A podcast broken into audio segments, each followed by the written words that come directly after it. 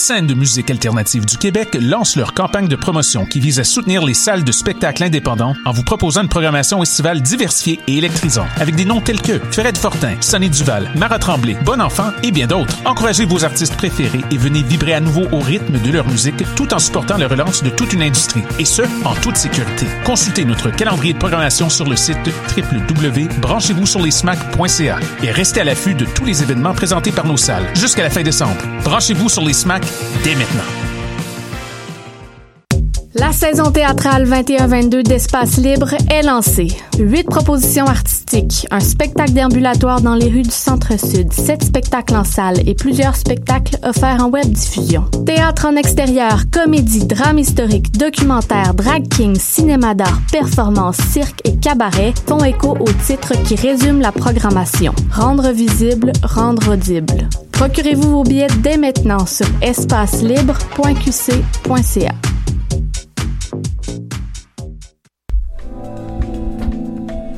Je soutiens la réussite des jeunes. J'assure la sécurité alimentaire. Je facilite l'accès à un logement convenable. Je brise l'isolement social. Je bâtis des milieux de vie rassembleurs. J'aide une personne sur sept dans le Grand Montréal. Je donne à la campagne Centraide UCAM. centraide.ucam.ca.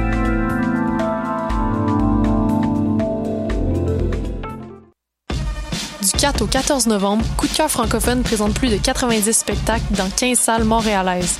Place à l'audace et aux découvertes avec Diane Dufresne, Ariane Roy, Valence, Connaisseur Ticazo, Command de bord, Mike Zup, Thierry Larose, Fudge, Calamine, Gab Paquet, Twenty Sum, Marie Claudel et tellement d'autres. Pour tout savoir, consultez coupdecoeur.ca. Coup de cœur francophone, une invitation de Sirius XM.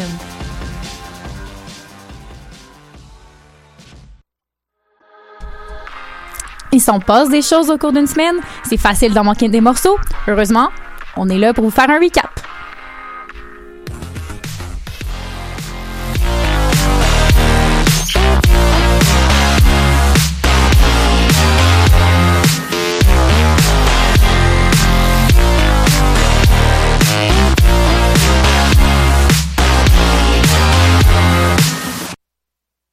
Pour cette émission du euh, 1er novembre. Alors, euh, Daphné Chamberlain à l'animation. Je suis accompagnée présentement de Thomas, Louis, Manon en régie, Oui. comme à toutes les semaines, et Nico, qui nous accompagne aussi. Oui. Alors, on commence directement avec euh, l'update COVID. Pour, euh, pour ce qui est des cas, on a 487 nouveaux cas aujourd'hui, qui apportent la moyenne quotidienne à 495 cas par jour. On est en augmentation au Québec avec une hausse de 21% sur une semaine. Euh, la majorité de, de l'augmentation vont touche priorita- prioritairement les 20 ans euh, et moins. Les 20 ans, les moins de 20 ans, voyons. Alors, avec environ 200 cas par jour qui touchent cette catégorie d'âge-là. Les 80 ans aussi et plus, le- les cas ont doublé avec euh, 20 cas par jour environ. Et euh, la majorité des cas concernés concernent les personnes non vaccinées qui, ou bien ceux qui ont seulement eu une dose qui est le moins de 14 jours. Sinon, du côté de l'hospitalisation, on a eu une petite hausse d'hospitalisation avec euh, 244 personnes qui sont actuellement hospitalisées, 67 personnes aux soins intensifs et la majorité des gens hospitalisés euh, ben, sont ceux qui sont euh, évidemment pas vaccinés. Donc, il faut faire attention avec ça encore. Le vaccin, c'est important. Sinon, pour ce qui est des décès, on est à deux décès aujourd'hui. Ça apporte la moyenne quotidienne à trois décès par jour. C'est une légère euh, baisse pour ce qui est des décès. Et la vaccination, on est à 79% des Québécois qui ont reçu au moins une dose de vaccin. Yes!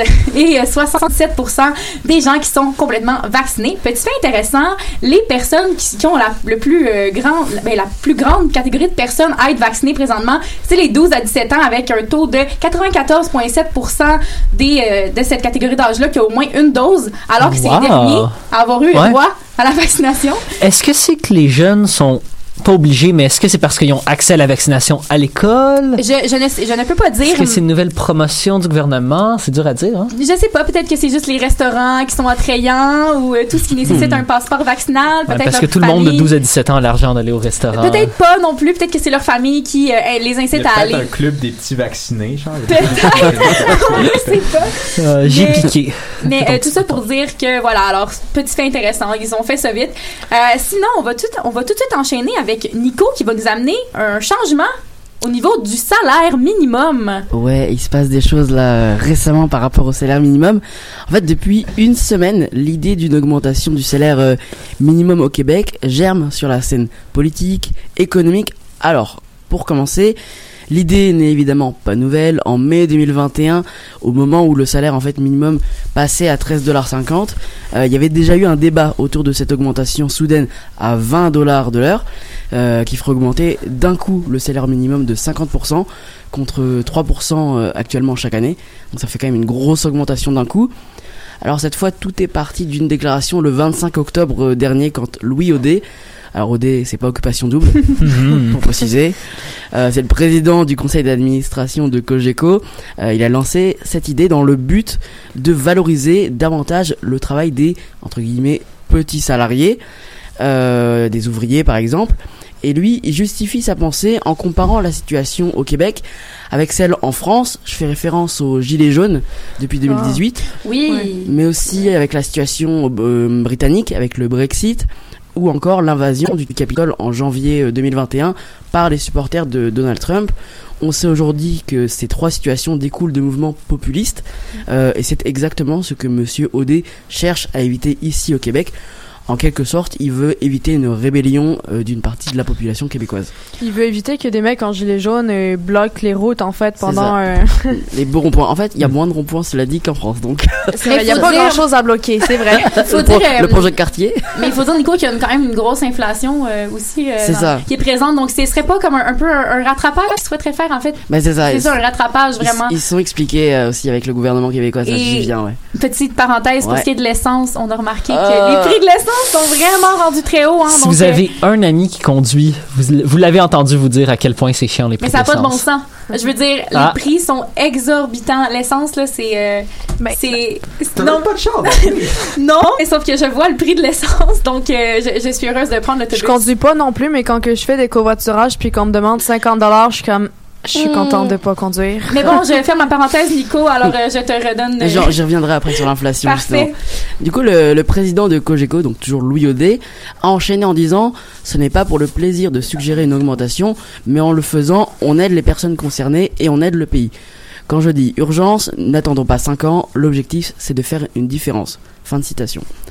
Le lendemain, donc le mardi 26 octobre, c'est Carl Blackburn, le président du conseil du patronat du Québec, qui a rejoint Monsieur Audet en soutenant que cette option serait bénéfique pour le pouvoir d'achat des aînés et des retraités, mais il souhaite tout de même qu'un débat ait lieu pour mieux comprendre en fait la nécessité et surtout la faisabilité d'une telle décision, c'est-à-dire de passer à 20 dollars de l'heure. Alors malgré ces explications pour le moins bancales, euh, on va le dire, le ministre du Travail, Jean Boulet, a réagi dès le lendemain depuis le Parlement euh, à Québec. En rejetant cette proposition, il explique en fait qu'augmenter le salaire de cette manière créait, je le cite, un choc économique important. Hmm. Donc pour lui, passer de 13,50$ de l'heure à 20 dollars, C'est vrai que c'est énorme comme un, c'est énorme. gros. changement. C'est vraiment gros. Sauf que là, C'est même pas progr- progressivement, là, c'est juste tu passes de ça à. C'est comme tu Ça- passes de ça- A à oui. Z sans passer par B, Sans- C, sans E, étape ou F. quoi. ça va nécessiter un, un- un, euh, voyons, une révision du budget dans Mm. les entreprises. Ils vont peut-être devoir licencier des, beaucoup, de, Mm. de personnes. Alors, ça semble positif euh, prime abord, mais après, quand on se concentre sur euh, tous les, les petits détails que ça s'entoure, on se rend compte que c'est pas si rose que ça. Ça semble bien Mm. pour les travailleurs, mais euh, perdre ton emploi, c'est pas mieux non plus. C'est sûr. Alors, pour, euh, pour Jean Boulet, passer de 13,50$ de l'heure à 20$ de l'heure, ça aurait des effets économiques qu'il n'est pas en mesure de gérer actuellement. Quand il dit il, c'est évidemment le, le gouvernement du Québec. Alors bien que ça paraisse être une bonne idée pour beaucoup de monde, hein, on est d'accord. Hein, euh, mais tout à fait, oui. Toucher plus d'argent, c'est ce qu'on rêve tous. Hein. J'apprends à rien à personne en disant que l'argent, bah, ça guide nos vies. Mais une telle décision aurait des impacts à bien des niveaux. Tu parlais euh, des licenciements, bah oui, il y aurait des licenciements, des mises Exact. à pied. Mhm. Étonnamment, ça aurait d'autres impacts. Ça touche aussi euh, le domaine de l'école. Ça aurait des impacts sur le décrochage scolaire. Ah ouais, euh, explique-moi, Nico. euh, je Oh. suis ça. Ah, ben, je peux voir un peu où le point va. Vas-y. Est-ce que tu vois Mais- ce que je veux dire? Au Québec, déjà, on a un certain problème avec le décrochage scolaire et ça pourrait encourager certains étudiants à Mm. quitter plus rapidement l'école parce qu'ils auraient Ah, ils peuvent rapidement avoir un travail rapidement Bien mieux payé. payé. accès à Oui, ce genre mais de travail-là. ces étudiants-là doivent penser que l'inflation va les rattraper et que Mmh. Si tu- les étudiants, ça pense à l'inflation. Ouais. En tout cas, Si tu quittes l'école au secondaire 3, tu penses pas au problème de l'inflation immédiatement. des burgers au McDo, je pense pas que la- l'inflation, surtout quand t'as comme Écoute- 15 ans, c'est ta première priorité. Mais bref, moi je crois Je que pas, faut faire attention. à- Effectivement, Thomas, c'est un aspect euh, à considérer, effectivement.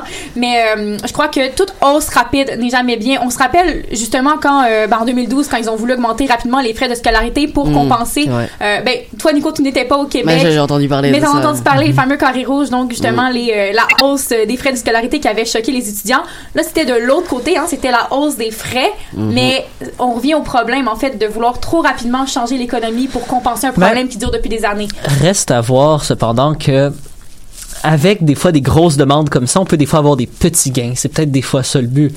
Si on essaie de pousser fort pour un salaire minimum de 20 dollars de l'heure, Oui. c'est possible d'avoir un compromis à peut-être quelqu'un 15 qui veut dollars. vraiment ça? Moi, c'est ça ma question. Moi, Parce je que me aux demande. États-Unis, le salaire, c'est 7,50. là. On peut 7,50 américains qui Ouais, est 7,50 américains. Ça équivaut à quoi ça en argent canadien? Je- Genre 9 piastres et demi. je Ouais, c'est ça, c'est à peu près bas. 9,5, Mais- un peu plus. Mais tu sais, la question, c'est y a-tu y a-tu vraiment du monde qui milite pour. Tu sais, je pense que somme toute, c'est pas si pire, 13,50 comme. comme tu sais, je pense que ça permet relativement Il n'y de. a pas si longtemps, c'était à 12 On s'en souvient, il n'y a pas si longtemps. Je veux dire, ça. Ouais, mais ça Mais monte. ça, augmente à, chaque fois de augmente 40 sous, à peu Je- je près sais pas 45. quel ça dépend du travail aussi en Mais je sais pas à quel point il y a beaucoup de monde qui veulent ça Oui. absolument qu'on qu'on passe à 20. À part Québec solidaire, là, Mhm. honnêtement, là. Est-ce que, Ça les dépend gens, honnêtement de l'emploi. est-ce que les gens militent pour ça? C'est ça, exact. Est-ce que les gens militent pour ça? Mais écoute, c'est une euh, discussion intéressante, mais euh, Nico, euh, on Je va. poursuis. Je te redonne la parole.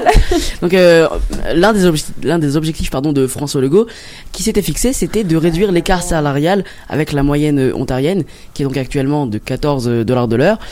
Mais il faut prendre en compte le contexte actuel. Euh, Il y a une pénurie de main d'œuvre au Québec, ça, ça, ça n'aura échappé à personne. Mais Donc- ça, ça dure depuis des années aussi. Aussi, c'est ça. Oui. Et ça s'est accentué. si- tous les secteurs. Je veux dire ça. Mais pas Ça, dans tous les secteurs. euh, accentué avec le- la secteurs. Avec Covid-19. c'est ça, ouais. avec la PCU. Donc, le ministre euh, Boulet reconnaît qu'il pourrait y avoir une hausse importante du, du salaire minimum pour pallier ce problème et donc probablement rendre le fait de travailler plus attractif en l'augmentant, ce salaire minimum, mais en aucun cas il ne parle d'une hausse à 20 dollars de l'heure.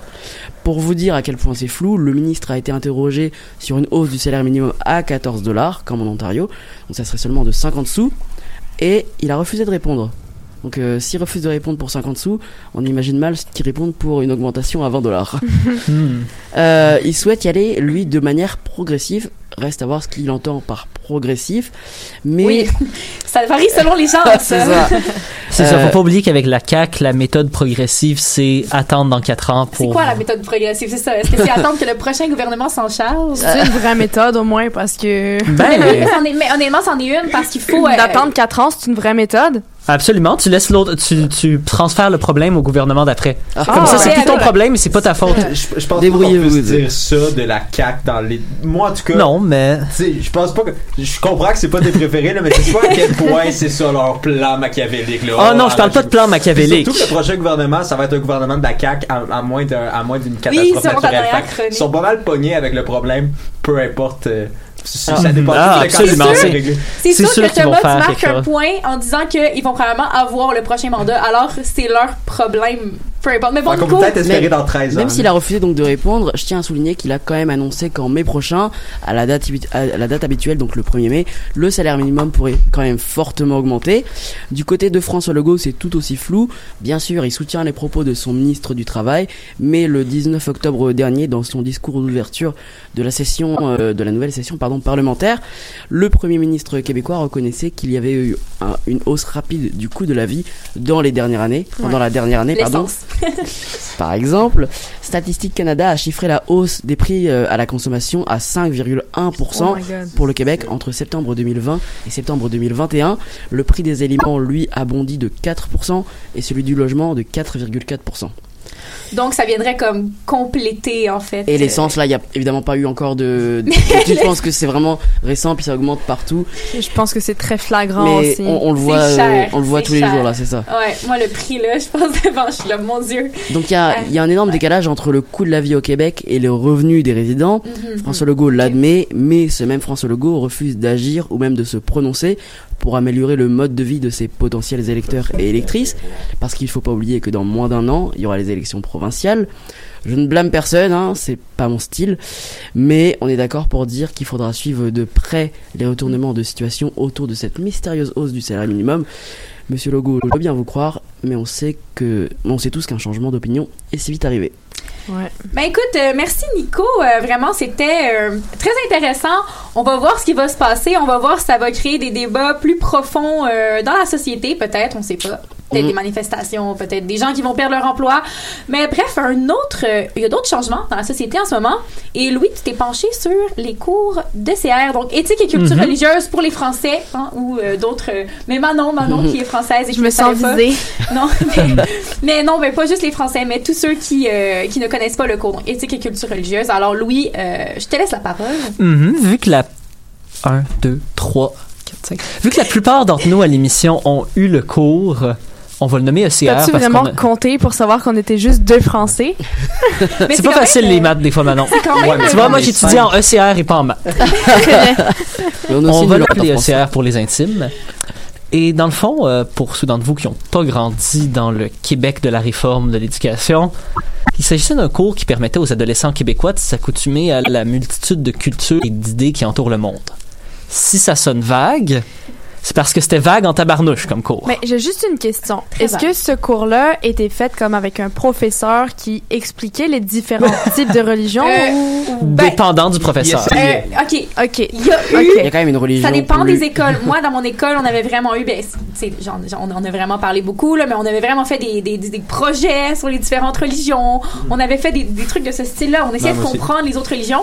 Au secondaire, j'avais eu des intervenants, mais des intervenants, je suis habituée de dire ça, mais des, des spécialistes de leur religion, des, des pratiquants, par exemple, de la religion musulmane, euh, de Mhm. l'islam, en bref, qui étaient venus dans notre classe nous expliquer, nous partager leur culture religieuse. Alors, on peut dire que on peut dire que oui c'est quand même euh, c'est quand même ça qui a été fait là il y a vraiment eu de des personnes pertinentes pour nous en parler Disons, que dépendant du professeur, vous pouviez avoir une année de débat complexe sur des questions morales compliquées ou une année où on faisait des petits dessins sur le thème de l'amour et de la paix. oui ça y variait énormément. Wow, j'adore. Et c'est pourquoi notre ministère de l'Éducation a décidé de revamper un peu la formule. Comprenez que s'il y a eu une réforme au niveau du cours de CR, c'est très probablement parce que beaucoup de professionnels de l'éducation ont trouvé que le programme était imparfait. Mais la solution à faire par la CAQ qui est bien loin de faire l'unanimité. Le programme, notez-le, est pas encore sorti du four. Donc, toutes les informations qu'on a sorties en ce moment, sachez que c'est encore sujet à changement. Le nouveau cours, qui sera appelé Culture et citoyenneté québécoise, est supposé re- remplacer ECR à partir de la rentrée 2023. Le programme sera divisé en trois volets qui seront appliqués à travers l'année. On parle ici de culture, citoyenneté québécoise et pensée critique. ça semble intéressant C'est intéressant quand même. C'est pas nécessairement un mauvais paquet. La première partie, selon le ministre de l'Éducation, M. Roberge, explorera le concept des cultures en mettant l'accès sur la culture québécoise. Selon le ministre, il serait aussi question, si le cours fonctionne, d'essayer de motiver les, élèves à aimer la culture québécoise. Red flag? Euh, non, Il y vraiment a pas. Pour l'instant, toujours non. des red flags. Pour l'instant, non. Il y a toujours des red flags. Surtout, c'est soit un cours pour motiver les élèves à aimer toutes les cultures sauf la culture québécoise, parce que c'est un cours, c'est probablement le cours le plus idéologique de la gang, le cours de CA, puis c'est T'as un cours. pas le choix à un certain point c'est un d'en cours faire. très multiculturaliste, mais dans le sens militant du terme. Soit ça, ou t'as un cours qui essaye d'encourager les gens de connaître la culture dans laquelle tu. dans tu laquelle vis. on vit Je sais pas. À choisir entre les deux, moi, il y en a un que je préfère vraiment Ouais. plus que l'autre. Le cours de CR avait énormément de problèmes, mais on les voit toutes là. la partie 2, c'est l'accès sur la, est axée sur la citoyenneté. Ou bien le concept de vivre en société. On y parlera de la multitude de nouveaux concepts qui flottent un peu partout au, 20e au 21e siècle. La sexualité moderne, l'égalité, la liberté, les droits ainsi que les responsabilités du citoyen. Et permettez-moi aussi de lancer des fleurs à la CAQ, le concept des fausses nouvelles, qui est un concept qui a été fortement pas approché en classe. Euh, au secondaire, moi, quand j'étais en secondaire 5, c'était au début, début de la campagne Trump. Le concept de fausses nouvelles était absolument inconnu. Hmm. Mais c'est vraiment Trump, en fait, qui a euh, C'est la montée du populisme. On peut pas juste mettre ça sur une personne. Non, mais comme tu sais, c'est avec l'arrivée de Trump que Il tout. C'est qu'en fait, il y a eu tellement Mm. de fausses nouvelles qu'il a fallu mettre un mot sur ça. C'est ça. Oui et non, sauf que c'est aussi une montée de manque de pensée critique. Et ça, c'est le volet 3, qui est supposé être la colle qui tient toutes ces belles idées ensemble. Dans le fond, permettre aux élèves de comprendre mieux les concepts et penser pour eux-mêmes. Avec aussi deux, trois capacités pour évaluer l'information qu'on reçoit et décider soi-même ce qu'on veut croire. C'est facile quand ton prof d'histoire te dit Hey, tu peux pas prendre tes sources de Wikipédia, c'est pas vérifié. Sauf que le problème, c'est qu'en tant que jeune, des fois, on comprend pas tout le temps c'est quoi ce concept de fausse information-là et de vérification.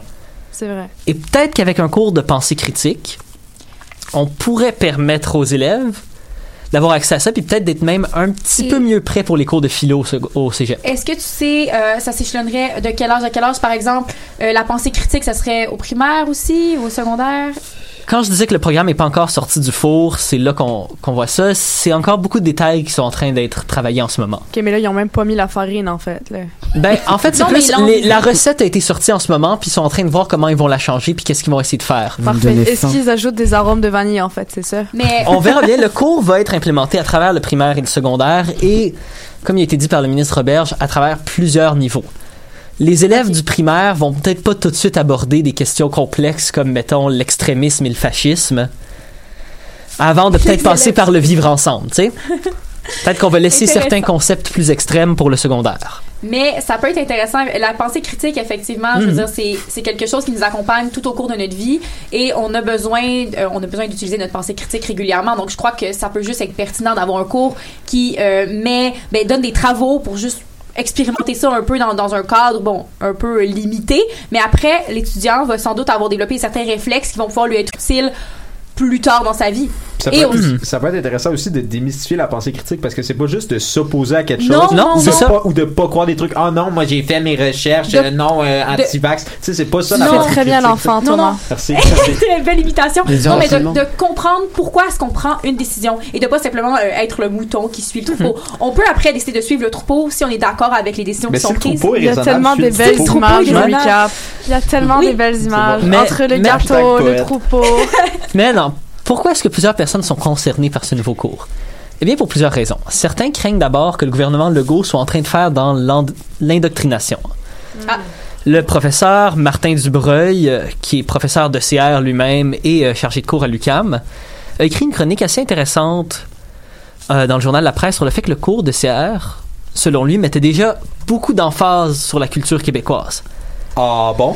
Son cours, par contre, là vient le problème, encore une fois, parce que le cours de CR est un cours excessivement vague. Probablement que le cours que Martin Dubreuil donnait était axé sur la culture québécoise, tandis que n'importe quel autre prof aurait pu l'axer d'une autre façon. Mais j'avoue que quand vous m'avez dit euh, cours d'éthique et de culture religieuse, j'étais comme j'ai aucune idée c'est quoi ce cours-là, j'ai aucune idée de ce qu'ils Ah. étudient Oui. Manon, qui avait aucune notion ben, de ben, ces... ben, ben, ben, ben, c'est un peu ça l'affaire puis Mais est-ce que même sais, vous, il est même vous pas dans le titre. Juste d'avoir culture québécoise ou d'avoir quelque chose ressemblant à ça. Déjà, le titre, c'est évocateur. Éthique et culture religieuse, là, le lien entre l'éthique et la culture religieuse là, est aussi fort que le lien entre la boulangerie puis le water polo. Là. Honnêtement, Le Je- de aussi, c'est une belle image parce que, Non, mais juste en le tant que tel, titre- ça devrait être deux cours différents. mais ju- Effectivement. juste le titre. C'était déjà vrai. très misleading. C'est de dire, OK, ben, à des jeunes qui sont en train de se faire une tête, ouais, ben, l'éthique, là, et la religion, ça va ensemble. Ouais, ouais, ça va vrai. ensemble. C'est drôle parce que les cours d'éthique et culture religieuse les plus importants que j'ai eus en secondaire 4, le professeur que j'ai eu a absolument pas parlé de multiculturalité. Hmm. Le professeur que j'ai eu a axé entièrement son cours sur l'éthique et la pensée critique. Ben, t'es, t'es- you're a lucky boy. Parce que la plupart Ouais. d'entre vous ont probablement pas eu le même cours d'éthique et culture Exact. religieuse. Ben, et moi, c'est peut-être là le gros problème J'ai eu aussi. des trucs similaires à toi, mais euh, non, mais j'ai eu des trucs un peu similaires dans le sens où on avait vraiment, euh, on devait faire des réflexions, on devait faire des, euh, Mhm. des vraiment des, des trucs plus poussés par rapport à par rapport à ça et non simplement étudier les religions. Mais est-ce que rendu là, le problème vient pas tout simplement des gens qui ont créé ce cours-là? Ben, Tu sais, comme ils auraient peut-être pu dire, OK, ben, dans ce cours-là, il faut aborder ça. Il faut parler de ça plutôt que de C'est dire. c'est faites une conversation complexe, mais je- la critique la plus importante de ce cours-là, c'est pas vraiment au niveau du contenu, c'est au niveau de la logistique. Qui est en charge d'organiser le cours? Est-ce que ces personnes-là ont les connaissances nécessaires pour bien l'organiser, pour Pas bien construire ce cours-là? De mon expérience, non. Tout ce qu'on sait pour l'instant, c'est que les professeurs recevront une formation pour apprendre le cours et qu'aucun autre enseignant sera engagé pour donner ce cours-là. Mais ça, c'est intéressant parce que ça spécialise l'enseignant. Au même titre qu'un enseignant de mathématiques enseigne pas le français. Ben, le truc, Ben, c'est que ça spécialise pas vraiment Ben, ton enseignant. Ce qui se passe, c'est qu'un enseignant qui donnait un cours de CR ou qui donnait un cours d'histoire va pouvoir choisir de prendre la formation.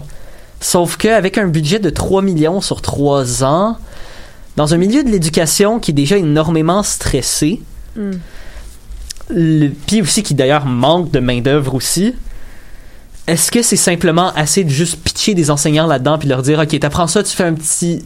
Aussi, qu'est-ce que sera-t-elle la formation des professeurs? Ben moi, je Ben, pense que c'est un cours demande. qui peut être intéressant pour les Ah ouais? professeurs. Je pense surtout dans parce que je, je côtoie, tu sais, mon, mon, mon père est mon père est prof. Je côtoie quand même plusieurs professeurs dans, dans ma vie. Là. Ben oui, hein, non. Dans ta vie. Ben oui.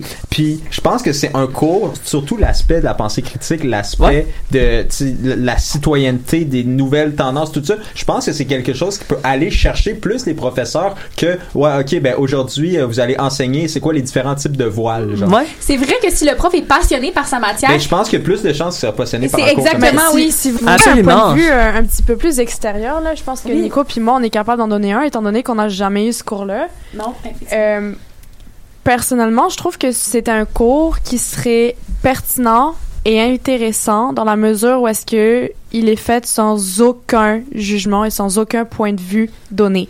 Mettons de dire que tantôt on parlait de religion, on parlait de de- de- d'intervenants qui sont venus, que les intervenants donnent leur avis, c'est correct parce qu'ils sont là pour ça, mais que je pense que le professeur devrait ne pas privilégier son éducation sur une religion en particulier. Mais globalement, c'était pas- bien C'était fait. pas Ouais, tant un c'était pas- problème c'était pas dans ça. les cours euh, québécois, pas ça. heureusement. Le, problème c'était plus il y a une le répartition égale des religions. Mais en fait, oui, Honnêtement, oui. c'est que les profs, soit qu'ils acceptent plus leur cours sur l'éthique, soit qu'ils acceptent plus sur la culture religieuse. C'est plus le lien entre les deux, comme Thomas a dit.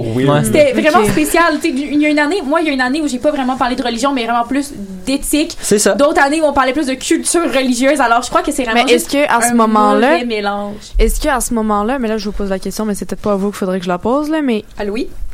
comme faire faire comme mettons ok ben pendant trois mois on parle seulement d'éthique puis pendant trois autres mois après ça on parle seulement de religion Mais encore une fois, c'est que ça fait comme si c'est un peu comme Thomas a dit, c'est comme si ça aurait dû être deux cours séparés. C'est ça exactement. C'est, ça- Ouais. ça, serait mieux, mais je crois que le cours qu'ils veulent faire est plus pertinent. Ben, je pense que le problème, c'est pas nécessairement le contenu, c'est le contenant. C'est est-ce que ce cours-là va recevoir assez d'amour du gouvernement et assez de support? Hmm.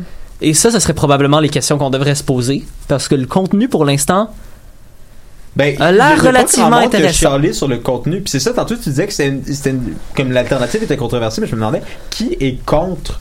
Tu sais, concrètement, à part, Martin, à part experts. Martin Dubreuil. ben, t'as plusieurs euh, experts de ECR, l'éducation. OK, mais c'est quoi là? Notamment le fait que si le cours, que le cours essaie de peut-être faire dans l'indoctrination un an avant une élection et que connaissant le track record de la CAQ avec les issues sociales, avec les problèmes sociaux, est-ce qu'ils vont être capables, est-ce qu'ils vont engager les bonnes personnes pour donner un cours qui est pas juste un cours de propagande? Ouais, mais Est-ce oh qu'ils vont my- monter la bonne formation? Oh, les gens ont pas voyagé là comme Ça va être à C'est une voir. bonne, je trouve que c'est une bonne on- question quand même. moi je trouve que c'est pas une bonne question. Ben- La CAQ je fais pas dans l'endoctrinement puis s'il y a bien un cours, moi que j'ai le goût de te dire, s'il y a bien un cours qui faisait déjà dans l'endoctrinement et qu'on le savait tous là, c'est le cours de CR. Ouais. Tu sais, fait- C'était- ça, allait, ça allait pas très bien de l'autre c'est- bord, moi, mais c'est- c'est pas mal ça, mais je- sais, tu nommais les, les principes puis les valeurs puis ce qu'on veut, ce qu'on veut Mhm. traiter puis je pense c'est que très similaire à l'ancien cours de CR anyway. Ben Mais au hâte- contraire, moi l'affaire de- des fausses nouvelles, l'affaire de la pensée critique, l'affaire de la culture Ça québécoise, ressemble- l'affaire de la nouvelle sexualité. étonnamment, ça ressemble Moi, beaucoup au c'est un cours de CR que moi j'ai eu. Mais ça Mais ressemble toi à. t'as été chanceux, je pense. Ça ressemble, Ouais. non, mais j'ai eu quelque chose de similaire. Alors, je crois que ça dépend Ah, C'est vraiment moi qui ai été malchanceux là-bas. Pe- peut-être, mais peut-être aussi que c'est juste selon les écoles, selon les courants de pensée. Mais euh, je crois que c'est un débat intéressant. On a hâte de voir ce qui va se passer avec euh, avec ce cours-là, qu'est-ce que ça va donner concrètement. Et sur ce, on va euh, on va euh, se déplacer en musique avec America de Valence. Je prends chaque jour le nom d'une couleur qui passe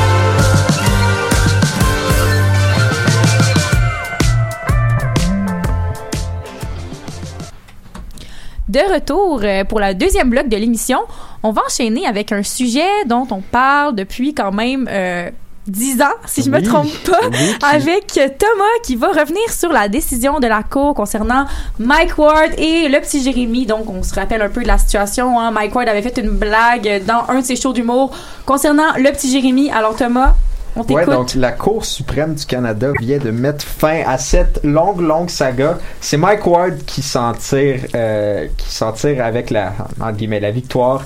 Euh, c'est un jugement qui vient renverser. En fait, avant de, avant de rentrer dans les détails, je pense qu'on peut faire un, un petit, un petit résumé. Euh, donc, le petit Jérémy qui est plus vraiment rendu petit, donc on va l'appeler Jérémy Gabriel. Il est dans la vingtaine, là. Il y a notre âge à Il, peu est- près. il est plus rendu petit, là. Non, il est plus petit. ça, puis ça fait un bout qui est plus petit. Ça fait 10 Mais ans. euh, donc, euh, Jérémy Gabriel, quand il était petit, on l'appelait le petit Jérémy. Euh, il, est- il, est- il était atteint, il est toujours atteint du syndrome de Tweeter euh, Collins, qui lui donne une apparence un peu, euh, ben, c'est certaines difformités physiques, puis une surdité aussi. Euh, il avait chanté pour le pape. Euh, il avait chanté pour Céline Dion. Euh, il était pas reconnu comme étant un très bon chanteur, là, euh, mais il réalisait son rêve puis tout ça. C'était un beau moment pour lui. Exactement. Mhm. Puis, tu sais, pourquoi C'était un beau moment. J'ai vu des moins bons enfants chanter. J'ai vu des spectacles. des très meilleurs enfants chanter. Ah par oui, oui, Ça, c'est j'ai parce que t'écoutes pas The Voice Kid. Puis bref, euh, donc il a chanté pour le pape, il a chanté pour Céline. Euh, puis de 2010 à 2013, Mike Ward faisait un spectacle où il s'attaquait, mais pas il s'attaquait, mais faisait des blagues sur Une blague? des intou- non, non, faisait plusieurs Ah blagues oui. sur les intouchables, donc des personnalités québécoises dont les gens n'osent pas aborder Ouais. justement en humour. Puis il y avait des blagues sur euh, sur Jérémy Gabriel. Euh, tu mais c'est un tu c'est deux minutes de Est-ce tout, de tout son Tu spectacle. peux nous dire un petit peu, ben pas le, le contenu en tant que tel, mais comme qu'est-ce qui avait globalement Ben, été. ben, il- justement, il parlait de ses, disons, euh, prouesses vocales. ok. Euh, puis il disait que ah ben quand il chantait, les gens disaient qu'il chantait mal, mais lui, mais lui Mike Ward, euh, le défendant disait ouais mais euh, c'est un enfant mourant, il réalise son rêve tout ça. Puis la joke c'était que ben le maudit il est pas mort. J'arrêtais pas de dire que c'était un enfant mourant qui réalisait son rêve puis puis il puis il meurt pas. En gros c'est ça, en gros c'est ça la blague. Je vous conseille d'aller écouter ça, pas parce que c'est particulièrement drôle, mais juste pour pouvoir euh, Pour pouvoir Pour vous faire une juger. idée avant de pouvoir Pour- en critiquer fait, pour la juger de nous-mêmes, en fait, avant d'aller euh, juger le Mhm. jugement qui a été donné, juger la, la, la blague, en fait. Juste euh, se faire une opinion sur Voilà. euh, la blague. Bref, le jugement. Donc, ça a été rendu. C'est une décision. Je pense que la première chose qu'il faut noter, c'est que c'est une décision super serrée. C'est la décision la plus serrée qui est possible dans la Cour suprême parce que 9 juges. Puis c'est une décision qui a terminé 5-4. Donc, très, très, vraiment. Mhm. Euh, très, très serré. Puis, euh, ce qui est intéressant, c'est que ça renverse les deux autres décisions antérieures. Parce que, après la, la joke de Mike Ward, Jérémy Gabriel, euh, en fait, le tribunal des droits de la personne avait. Euh, tu sais, avait, avait poursuivi, ben pas, ben ouais, avait poursuivi, ben en fait, Jérémy Gabriel avait poursuivi Mike Ward, avait gagné au tribunal La des droits de la mère de Jérémy Gabriel. Ça a été très. La long. mère de Jérémy Gabriel et Jérémy Gabriel. Mhm. Euh, Mike Ward, après le premier jugement, devait donner 35 000 à Jérémy Gabriel et 7 000 à la mère. Mike Ward a porté ça en appel. On était à la Cour d'appel du Québec. À la Cour d'appel, ils ont dit non, le verdict, euh, le verdict tient, sauf la partie du 7 000 à la mère. Puis là, Mike Ward a décidé. Ben, le cas était assez médiatisé, puis c'est rendu jusqu'en Cour suprême. Euh, puis voilà. Donc, la décision de la Cour suprême vient renverser les deux autres jugements. Puis, comme dans le début, je peux peut-être vous lire euh, rapidement Ouais, ouais, tout à fait. rapidement le début du jugement. Euh, les éléments constitutifs d'un recours en discrimination fondé sur la charte québécoise n'ont pas été établis. Donc, il n'y avait pas les motifs pour la pour le premier euh, pour le premier euh, ben, quand il est allé devant le tribunal des droits de la personne, il n'y avait pas de bonne raison. Puis ils vont l- et puis il l'explique, le recours en discrimination n'est pas et ne doit pas devenir un recours en diffamation. Donc, ouais. insulter quelqu'un, tu peux poursuivre quelqu'un parce que tu peux poursuivre quelqu'un parce qu'il t'a insulté, mais ça c'est de la diffamation, c'est pas de la discrimination. L'un et l'autre obéissent à des considérations différentes et poursuivent des objectifs différents. Le recours en discrimination doit être limité à des propos dont les effets sont réellement discriminatoires. Le tribunal n'est pas habilité à trancher les recours en diffamation ni les autres recours en responsabilité civile. Donc, en gros, ce n'est pas un cas, ce n'est pas un exemple de discrimination. Ça pourrait être un cas de diffamation, mais c'est pas le tribunal des droits de la personne qui peut statuer là-dessus. Et donc- en gros, c'est ça. Et donc, la- c'est ça la. Pour rendre ça plus simple, si Mike Ward avait ri d'un enfant handicapé qui était pas une personnalité publique, ça aurait été clairement un cas de discrimination. ouais, Ça ça, j'y arrive- parce que c'est ça. C'est. euh, Mike Ward riait du handicap de Jérémy Gabriel. Oui, pas parce qu'il était handicapé, mais parce qu'il était une personnalité publique. Public. Puis Oui. c'est là, c'est là toute la différence. Puis C'est pas un enfant dans la rue qui pointe du doigt, rit de cet enfant-là. Mhm. c'est ça, a- parce que c'est une Ouais. personnalité qui est devenue une personnalité publique de par son succès, qu'utilise sa personne. Est-ce qu'on est-ce qu'on pourrait compa- mettons euh, est-ce qu'on pourrait comparer ça à rire d'un politicien ou rire d'un au même titre? Exactement. Ok, d'accord. D'un point de vue légal, exactement. Un Ben, si tu tu sais, mettons, si t'avais un politicien avec une tétine, ok, puis tu riais de, je sais pas, François Legault avait une tétine, puis là, tu riais de sa tétine.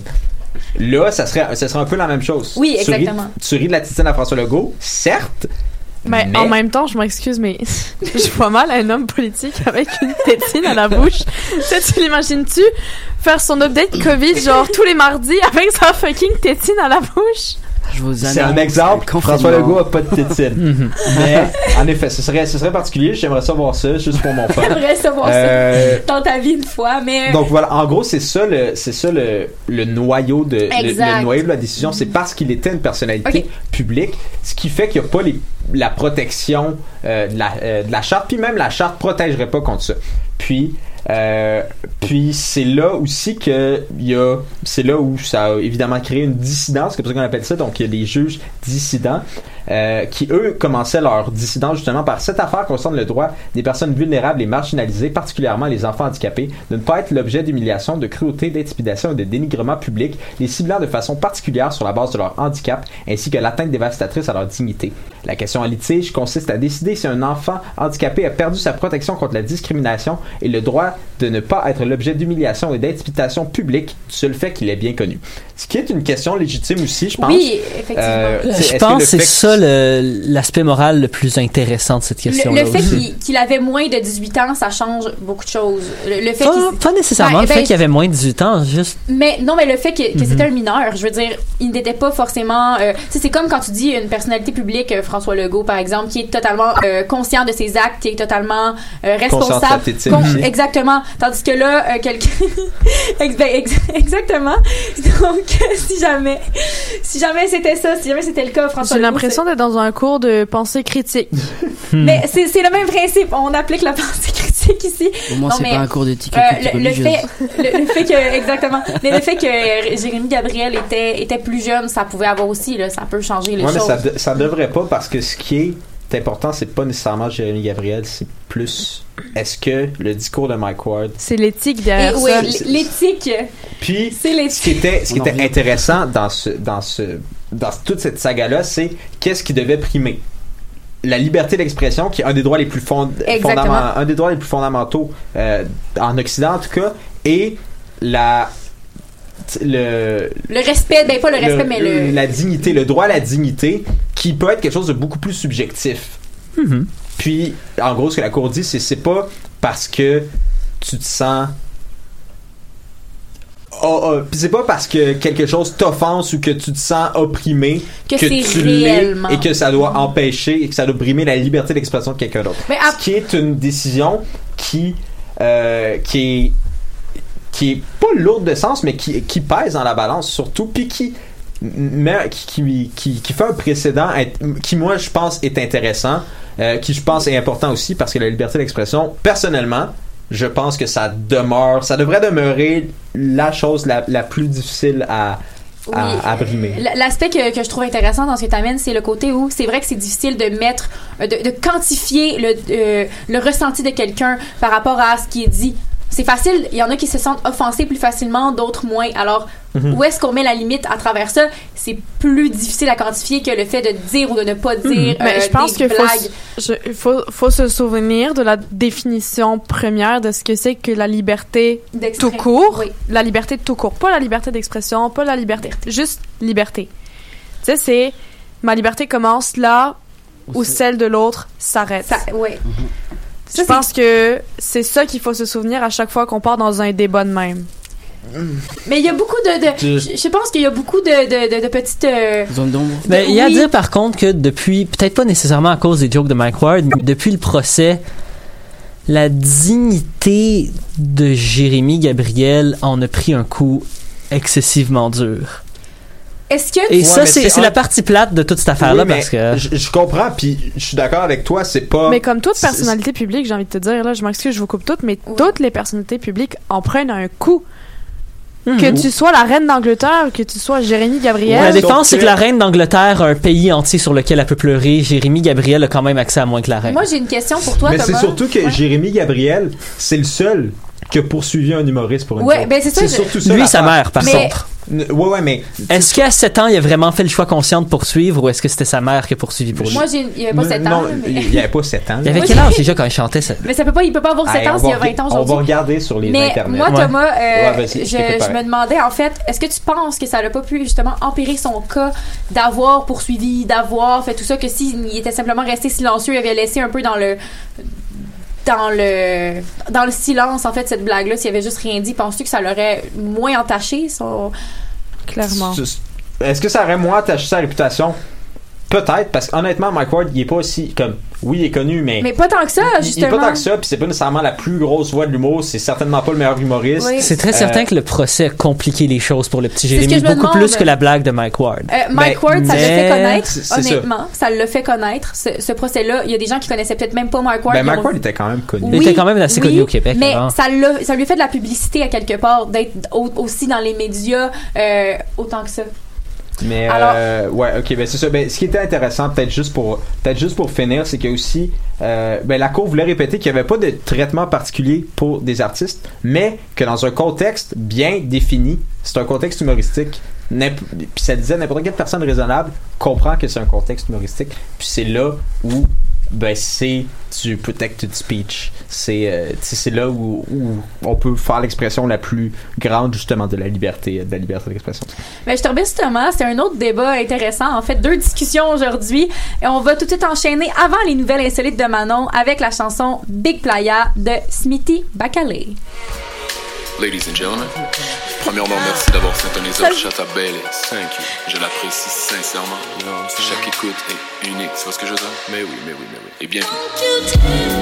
Bienvenue dans ce putain de breuvage métis. Tu vois ce que je veux dire? Euh, mais oui. Putain, je crois que c'est comme si un Irish fight se passait dans le même verre où les grooves latines s'agencent. Tu vois, c'est c'est ce truc qui goûte exclusivement une ville métissée comme Montréal. On, on croirait qu'un blanc de l'Est s'est marié avec Oprah Winfrey sur cette merde. Tu vois ce que je veux dire ou quoi? Non, ça. Call, call me daddy, mais c'est pas moi ton papa. Remplis tes mains d'oseille si t'es un vrai player. Call me daddy, mais c'est pas moi ton papa. Pour les mamies qui font le money en jouant les joueurs comme des croupiers. Call me daddy, mais c'est pas moi ton papa. Si sur ta hanche y'a une bébelle, s'il te plaît, fous pas le bordel. Parce que c'est peace, love, unity et que tout le beef peut se régler autour d'un Baileys. Baileys.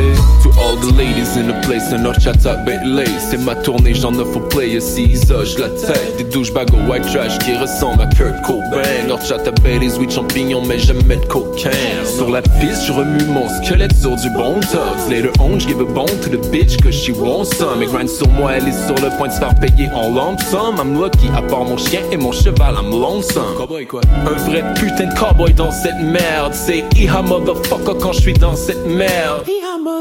J'aime cette merde, c'est ma merde, merde. Et son et un gangster et gentleman, merde. Ton Jean-Marie, c'est le peine, le mien, c'est beau séjour. Si tu t'en vas au peine, je te souhaiterai jamais beau séjour. Représente la ville autant qu'une pancarte orange. J'écris des tours chat, appelle les motherfucker à chaque matin, nuit et jour. Mais c'est pas moi ton papa.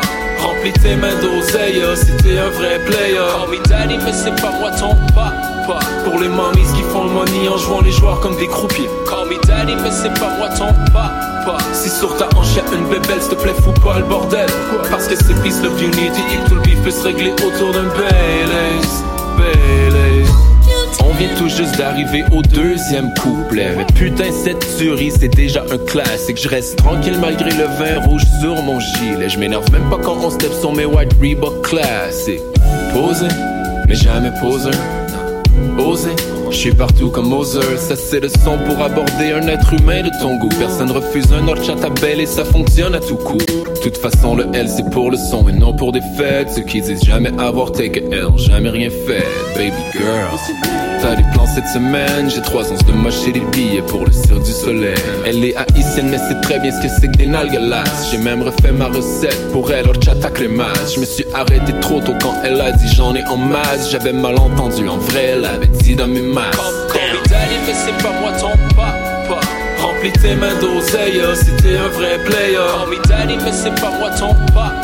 Pour les mamies qui font le money en jouant les joueurs comme des croupiers. Call me daddy, mais c'est pas moi ton papa. Si sur ta hanche y'a une bébelle, s'il te plaît, fous pas le bordel. Parce que c'est peace, love, unity et que tout le beef peut se régler autour d'un Baileys. Baileys. Wow. Ah, c'est trop beau. Merci de vous être rendu jusqu'ici, tu vois ce que je veux dire? Thank you, thank you. SO me sont nés pour le triple merde? Cette merde, c'est ma merde, merde. Est-ce que je veux dire? Allez, allume-toi.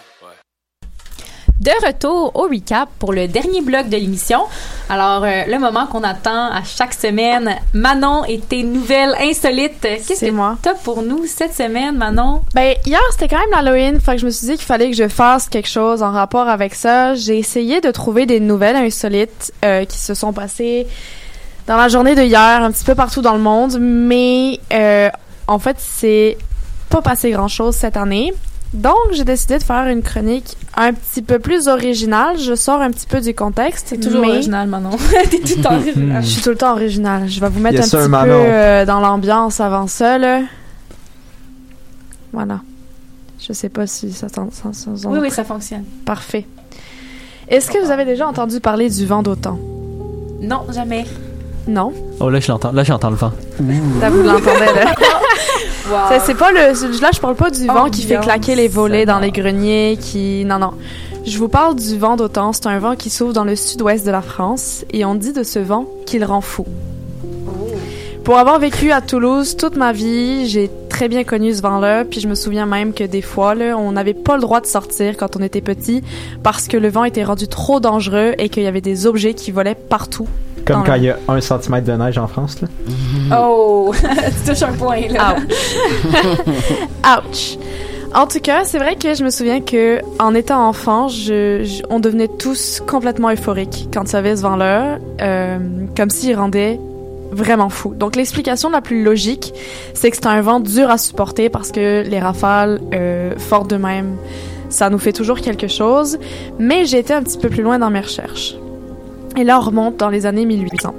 Un jour où est-ce que ça soufflait vraiment très très fort, il y a eu un accident et euh, une ville du sud-ouest a été privée de toute son électricité. Ce soir-là, presque, en fait, euh, toute la, tout, tous les bâtiments ont été, euh, ont été euh, dans le noir complètement. Il n'y a plus rien qui fonctionnait. Même l'hôpital psychiatrique, qui était Wow. un petit peu plus loin euh, de, dans la forêt.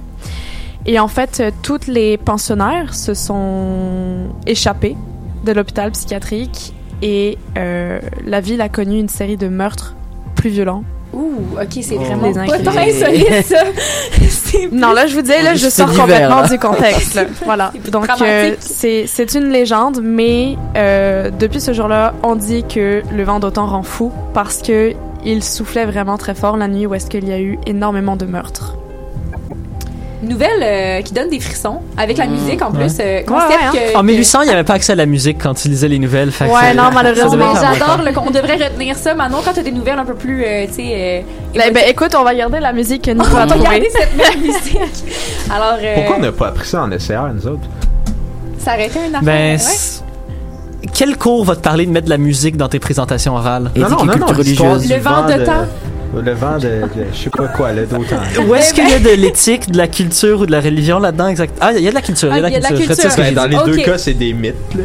Ok, Je vais euh, On continuer un petit peu parce que j'ai beaucoup, beaucoup de contenu. Je vais en couper deux nouvelles sur lesquelles je vais revenir si jamais j'ai du temps. Euh, là, je vais vous parler de l'histoire du tueur sur le siège arrière. Est-ce que certains parmi vous conduisent? On parlait du gaz tantôt. Ouais.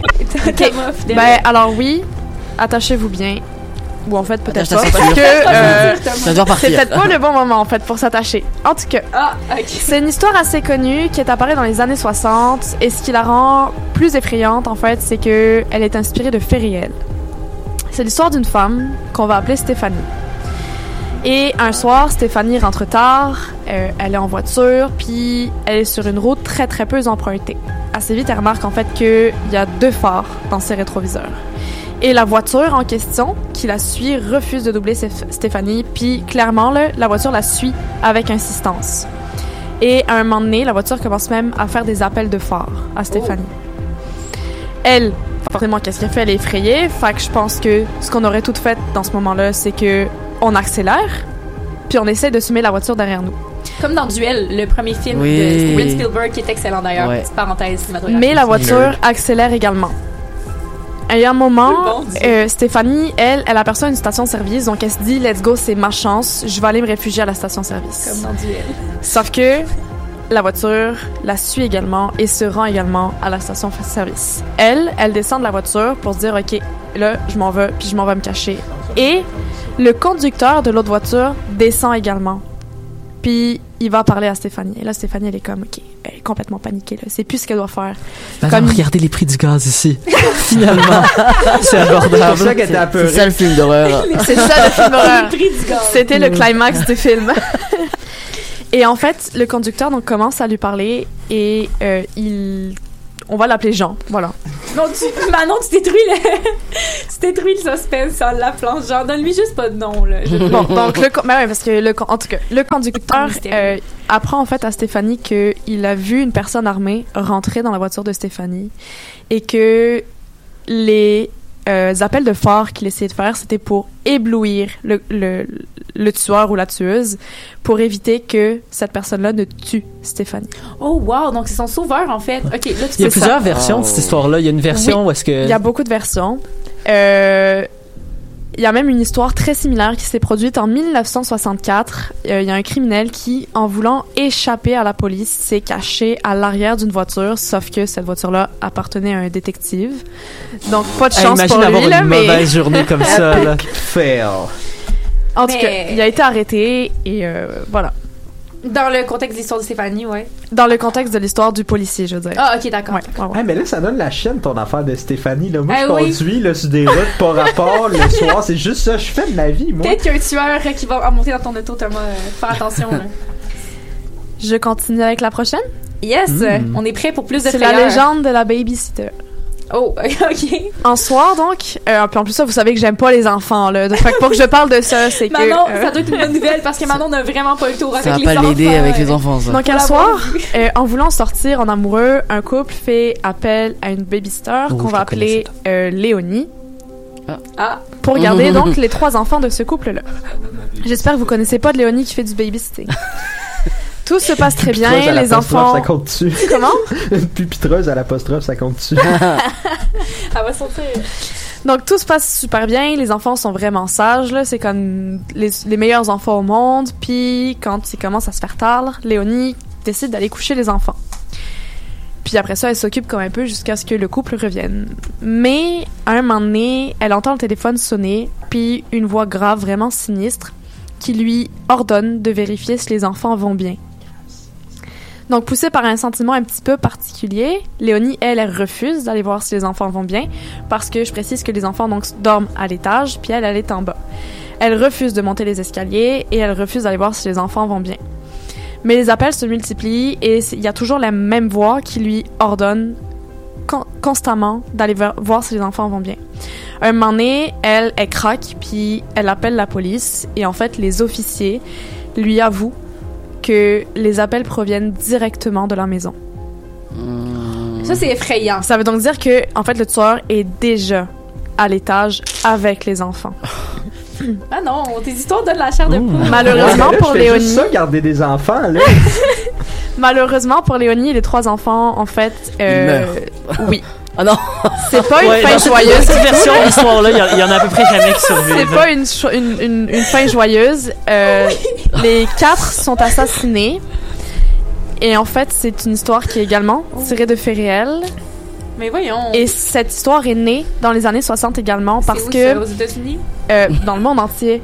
En fait, à ce moment-là, il y a de nombreuses, nombreuses, donc là je parle de femmes babysitters qui ont été tuées dans le but de renforcer un stéréotype anti-féminisme disant qu'il était dangereux de laisser une femme seule dans une maison. Oh, mais, mais ça vient. Ça s'est passé où, ça? Dans le monde entier, c'était vraiment. Non, mais euh, je veux dire, la- l'histoire. Ça a dû être base- influencé par le film Halloween, d'ailleurs, qui est un excellent film d'horreur. mais l'histoire de peut. base, là, avec Léonie, là. Ben, Ah ben euh, c'est c'est des histoires que, qui sont euh, comme connues vraiment un Non, petit mais peu dans le on monde. Ah pas. ben l'histoire Oui. originale. Oui, original. On Non, sait pas, ça. ah, ça doit être C'est comme euh, Jack l'Éventreur, on sait Ah, pas. on sait pas. ok, On sait d'accord, pas. C'est mystérieux. Donc pour finir sa chronique, parce que je pense pas que je vais avoir le temps de, de vous parler des deux petits segments que j'ai coupés, euh, je vais vous parler d'une, peut-être deux histoires qui m'ont particulièrement marqué et touchée. Euh, je manque un petit peu d'inspiration au niveau des prénoms, là. donc on va, on va reprendre Stéphanie et Jean. Euh, Stéphanie et Jean sont un couple marié, ils sont vraiment heureux et ils accueillent leur second enfant. Si au début tout a l'air de vraiment bien se passer, ils se rendent très très vite compte que quelque chose cloche.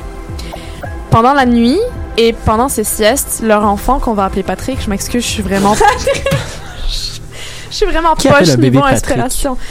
Euh, ben du monde euh. En tout cas ça arrive là parce qu'il y a des Patrick dans ce monde-là. Il y a, il y a Et donc, en fait, continuons, continuons. C'est ça. Ils se rendent compte que Patrick ne dort pas et que Patrick semble parler avec quelqu'un ou quelque chose. Et des fois, en fait, Patrick a même l'air de jouer ou d'être complètement effrayé par ce quelqu'un ou ce quelque chose. Stéphanie et Jean ont vérifié la chambre du bébé au complet, mais il y a vraiment rien. Ils ont amené le bébé chez le médecin, rien non plus. Donc ils comprennent pas ce qui se passe avec Patrick, qui lui continue d'avoir ces interactions-là toutes les nuits. Et un jour, euh, alors que Stéphanie est en train de changer la couche du bébé, en fait, ce Patrick, mais c'est vraiment ordinaire là, mais en tout cas, Patrick commence à s'agiter, puis il semble voir quelque chose derrière Stéphanie, alors que elle, elle voit rien du tout. Puis on s'entend que à force de vivre ces situations-là, Stéphanie craque. Et euh, un jour, elle a décidé d'appeler une dame. Donc, je connais pas le nom exact de, de cette profession-là, mais c'est en gros une personne capable d'expliquer ou, tu sais, genre d'étudier ce genre de d'événements. Des charlatans. Mmh. En tout cas, s- d'expliquer ce genre d'événements un petit peu qu'on pourrait appeler paranormaux, là. C'est Ghostbuster. Et voilà. Et en fait, cette dame finit par apprendre à Stéphanie et Jean que l'esprit de quelqu'un vit avec eux et que Ah. Patrick est le seul capable de voir cet esprit-là. Elle leur apprend également que, en fait, ça pourrait être quelqu'un de leur famille qui est décédé réellement et qui pourrait soit vouloir du bien à la famille, soit vouloir du mal à la famille. Je m'excuse, mais en fait, il n'y a pas vraiment de fin à cette histoire-là, tout simplement. Moi, ils sont pas euh, morts. Parce que Patrick est mort. non. ça tantôt. Ben, en fait, non. Et si c'est une histoire qui me touche beaucoup, c'est parce que ces gens-là, je les connais. Et c'est euh, de très très bons amis à ma mère et moi, en fait. Ah ouais. Ah, c'est une vraie histoire. C'est une vraie, vraie histoire. histoire. Oui, oui, Ok, c'est une vraie histoire. J'ai, été manger chez eux un soir, puis là, ils me racontaient tout ça, et moi, j'étais comme, le bébé, il est juste là. Euh, le bébé, tu vois. Fan peur là. euh, est-ce que, je peux Parti m'en aller, s'il vous plaît? wow. Et en fait, euh, il n'y a pas vraiment de fin à cette histoire-là. Je sais pas si. euh, donc, on s'entend que j'ai changé les noms, là, mais on, s- je sais pas si l'enfant continue de voir euh, des esprits ou pas. Je, on sait pas. Ben, on, veut, on veut la réponse. Là. La Ben, semaine écoutez, prochaine, on veut euh, ça. Là. Je- à l'occasion, je, le- je leur demanderai s'ils sont encore en vie. Mais euh, merci, Ah, Manon. bah ouais. Manon, tu t'es euh, surpassée dans tes nouvelles cette semaine qui sont pas insolites, mais qui nous ont, euh, qui nous ont vraiment, vraiment captivés avec la musique Ouais, hein? horrifiante. Ouais. On garde ça pour une